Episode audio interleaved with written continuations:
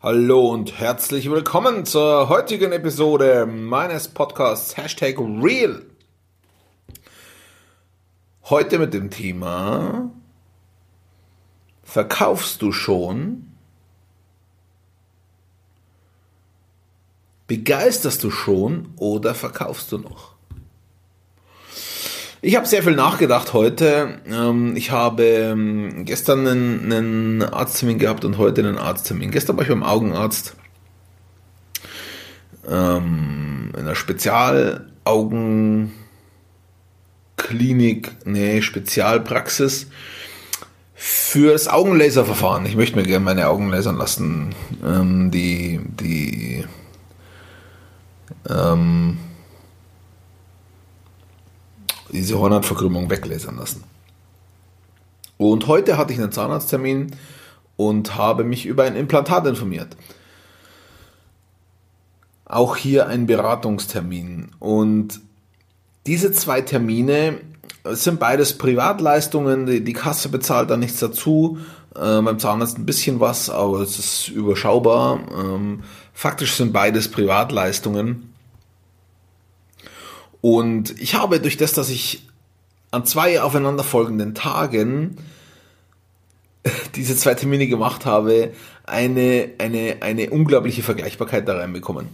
Und, und ich möchte dir jetzt ganz kurz erzählen, wie die zwei Termine abgelaufen sind und, und danach komme ich zu meiner Schlussfolgerung.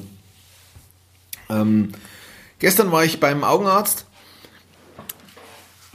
in, äh, in München. So, zunächst einmal war die Vorbereitung auf diesen Termin so, dass ich einige Tage vor dem Termin angerufen wurde von der Arztpraxis, wurde nachgefragt, ob alles in Ordnung ist, ob der Termin steht. Es wurde, wurde mir erklärt, wie ich da hinkomme, wie die Vorbereitung auf den Termin aussieht, was mit dem Termin gemacht wird und so weiter.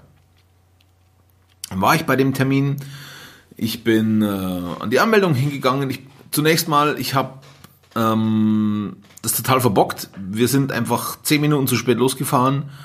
Ähm, ich wäre ich wär auf die Minute genau da gewesen, wenn ich genau gewusst hätte, wo ich hingemusst hätte.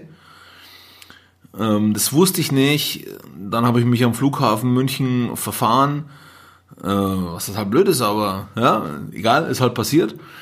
Und, und ich war 25 Minuten zu spät. 25 Minuten zu spät. Ein absolutes No-Go von meiner Seite. Ich habe natürlich angerufen, sobald mir klar war, dass wir das nicht mehr pünktlich schaffen. Und habe Bescheid gegeben und gleich am Telefon waren die super freundlich. Ja, ist kein Problem. Kommen Sie einfach, wenn Sie da sind. So, ich bin da rein, 25 Minuten zu spät. Ich habe ähm, am, am äh, Empfang wurde ich super freundlich empfangen. Hallo Herr Müller, grüße Gott, äh, wie geht es Ihnen, was machen Sie, bla bla bla. Ähm, da schon in einer super freundlichen Praxis äh, empfangen worden. Äh, ins Wartezimmer, im Wartezimmer habe ich nicht lange gewartet und konnte direkt mit. Dann sind hier, mh, hm, ich würde mal sagen, eine Viertelstunde lang vielleicht 15, 10, zwischen 10 und 15 Untersuchungen gemacht worden, Augendruck und Sehstärke und Hornhautverkrümmung und ähm, welches Auge ist dominant ist und so weiter. Also alle möglichen verschiedenen Untersuchungen. Dann bin ich wieder ins Wartezimmer und habe ganz kurz noch gewartet. Dann bin ich zum Beratungsgespräch gekommen mit, mit einer extra dafür, extra dafür ausgebildeten, ja, ich weiß nicht, was die für einen Beruf hatte. Also die war aber extra dafür zuständig Entschuldigung. Die Dame war extra dafür zuständig. Die hat mich dann eine halbe Stunde lang aufgeklärt, äh, was für Methoden es gibt, hat mich in dieser halben Stunde ähm, ganz viel aus meinem Leben gefragt, hat hier eine persönliche Beziehung hergestellt, ähm, war immer absolut präsent im Gespräch. Ähm, dann äh, war das Gespräch fertig und ähm, Beziehungsweise, nee, äh, was hat stattgefunden bei dem Gespräch? Sie hat mir die verschiedenen Methoden erklärt, die es gibt. Sie hat mir erklärt, welche Methode bei mir ausgewählt wurde, warum die Methode bei mir ausgewählt wurde. Und sie hat, äh, sie hat dann was super Tolles gemacht und, und ähm, es wurde mir heute erst bewusst, was sie dann gemacht hat. Sie hat dann gesagt, Mensch, Herr Müller, äh, jetzt schauen wir doch gleich mal, wann wir einen Termin frei haben. Na, ich sagte, ja, okay, äh, was kostet es denn eigentlich? Ja, okay, äh, klar, es kostet also das und das. Dann habe ich gesagt, okay, also das ähm, ist halt schon eine Investition. und ich schon bereit bin zu bringen, prinzipiell, aber ich will das halt mit meiner Frau besprechen und ich will auch den Termin mit meiner Frau besprechen. Ich will da nicht einfach ähm, irgendwas irgendwas ausmachen, ohne jetzt zu wissen, äh, ob das bei uns in die Familienplanung reinpasst oder nicht. Und ohne meine Frau daran zu beteiligen. Und dann sagt sie, okay, ja, das versteht sie natürlich voll und ähm, ja, aber die Termine sind bei Ihnen halt so schnell weg. Jetzt machen wir so, hat sie gesagt, wir fixieren jetzt den Termin und dann telefonieren wir einfach ein oder zwei Tage später und dann schauen wir, ob wir tatsächlich da machen können, sobald ich Zeit hatte, mit meiner Frau zu sprechen. ich gesagt, alles klar, dann machen wir das. Ähm, ähm, hat sie gesagt, die Operationen finden hier in, in, am Flughafen statt, die Nachsorge findet dann in, in München am Stachus statt und so weiter. Super vorbereitet, hat mir gleich erklärt, wie die OP abläuft, hat mir die Termine fixiert. Äh, dann bin ich wieder raus ins Wartezimmer rein und dann bin ich ähm, keine drei Minuten später, insgesamt habe ich nicht mal zehn Minuten in dem Wartezimmer verbracht, muss ich wirklich sagen, war super.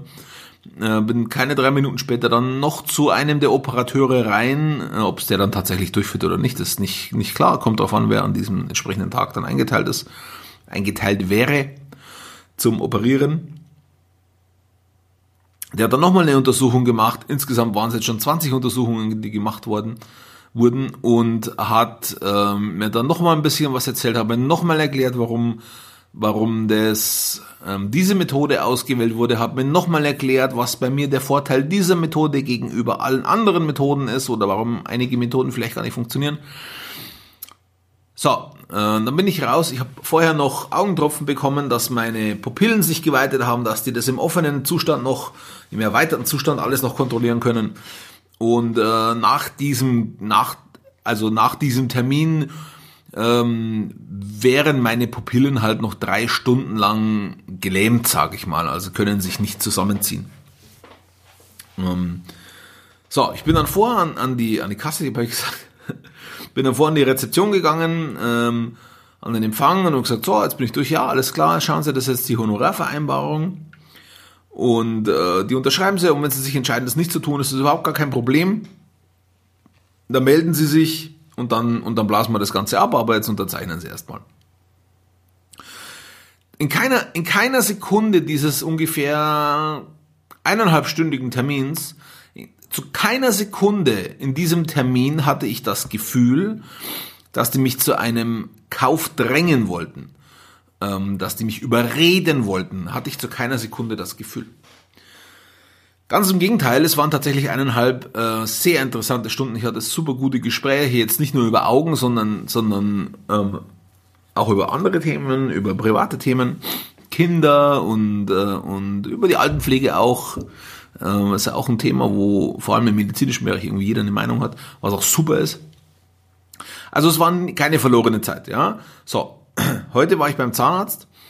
Das ist schon mal losgegangen. Ähm, ich, ich war 20 Minuten zu früh da hm, also was ich gestern zu spät gekommen bin, habe ich heute beim Zahnarzt reingeholt. Ich war 20 Minuten zu früh da, ich komme rein, ja, ich habe die, diese zwei Termine, Müller ist mein Name und so weiter. Ja, klar, nehmen Sie noch kurz Platz im Wartezimmer. Habe ich im Wartezimmer 10 Minuten verbracht. Dann bin ich ins äh, Sprechzimmer gekommen, habe mich im Sprechzimmer hingesetzt und habe da schon mal 20 Minuten gewartet. Äh, nee, Quatsch, äh, habe da eine halbe Stunde gewartet.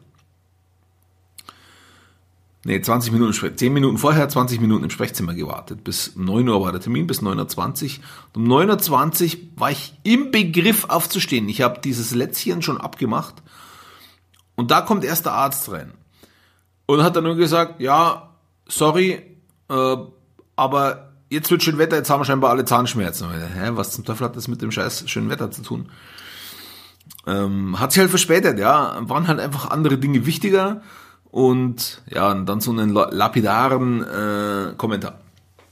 Gut, dann habe ich eine Standardbehandlung bekommen. Vor dem Beratungsgespräch war noch eine Behandlung angeknüpft. Dann habe ich eine, eine die Behandlung war okay. Ähm, hat auch im Nachhinein so das Gefühl, es war ein bisschen schnell durch und schnell durch und schnell durch und schnell fertig. Aber okay, ähm, ist halt so. Ja. Man muss es auch nicht in die Länge ziehen, wenn es auch schnell geht. Und danach wäre beim, beim Chef der Praxis eine, eine war das Informationsgespräch, Beratungsgespräch zum Implantat.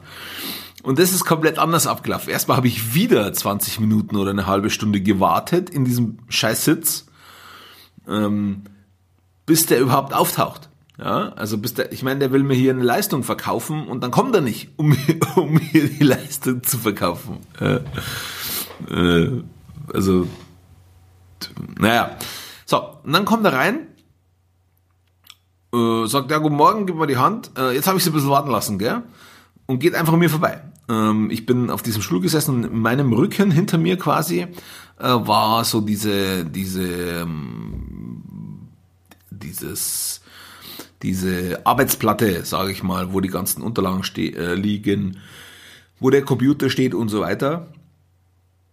Geht da hin und, und spricht hinter mir, also ich sehe den gar nicht mehr, der ist außerhalb meines Blickfeldes und er redet weiter mit mir und das mag ich gar nicht, wenn jemand das tut, mit mir zu reden, ohne dass er mich anschaut oder ohne dass ich ihn oder sie sehen kann.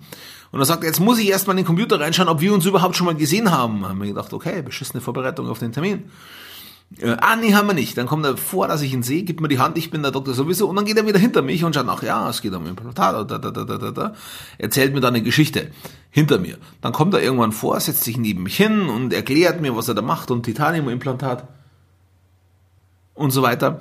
Und ähm, dann kommt er drauf und sagt, ja, ähm, also jetzt hier, der, wir arbeiten hier schon mit dem, mit dem, äh, mit dem Marktführer in Deutschland zusammen, das ist äh, das und das Unternehmen. Und der Vertreter, der will mir, da gibt's jetzt auch, die bieten jetzt auch Keramikimplantate an, ähm, das will mir der Vertreter von denen immer aufschwätzen, aber das nehme ich nicht, weil, weil ich implantiere kein Keramik, weil ähm, mein Professor an der Uni, der hat auch nie mit Keramik äh, implantiert und da mache ich das auch nicht. Dann hallo, du bist über 40, schätze ich mal, das heißt, du bist seit 15 Jahren oder was oder lass es zwölf Jahren sein, weg und du machst jetzt, also in zwölf Jahren entwickelt sich das alles doch auch weiter. Ich meine, zwölf Jahre sind zwölf Jahre. So, und dann sage ich, ja, ähm, was ist denn das Verkaufsargument? Also, also mit welchem Argument möchte, versucht er denn, sie von Titanium abzubringen hin zur Keramik? Ja, manche Menschen wollen halt einfach äh, kein Metall im Körper, sondern das ist für mich voll, vollkommenes Bullshit-Argument ähm, vollkommenes Bullshit-Argument. Äh, ja, also verstehe nicht. Also er wusste nicht, er wusste nicht mal, was der Vorteil von Keramik gegenüber Titanium sein sollte. Er wusste nicht mal, also naja, einerlei. So, dann hat er mir erklärt, wie das funktioniert und ja, und das, ich das mache, also ähm, diese zwei Dinge, die mache ich halt so und die mache ich halt so. Also machen manche auch, manche auch anders, aber ich mache das halt so. So, warum? Ja, das mache ich halt so. Okay, krasse Argumentation. Und nach fünf Minuten hat er gesagt, ja, also, ähm, wir sind jetzt hier eigentlich auch fertig, ich schicke Ihnen den, den Kostenvoranschlag zu und dann geben Sie halt Bescheid. Und ich gesagt, okay, machen wir so. Und dann bin ich raus. Ja, also ich war, ich war für zehn Minuten Behandlung und zehn Minuten Beratungsgespräch eine Stunde beim Zahnarzt. Ähm, also 40 Minuten Wartezeit gegenüber 20 Minuten äh, Aktionszeit. Und beim anderen war ich, war ich eine Stunde 20 Minuten Aktionszeit gegenüber 10 Minuten Wartezeit. Ähm, ich hatte nicht das Gefühl, dass die beim Zahnarzt zu professionell waren. Ähm, es kann schon sein, dass es ein guter Operateur war, ist, aber weiß ich ja nicht. Ja. Äh, das Gefühl ist auf alle Fälle kein gutes bei mir. So,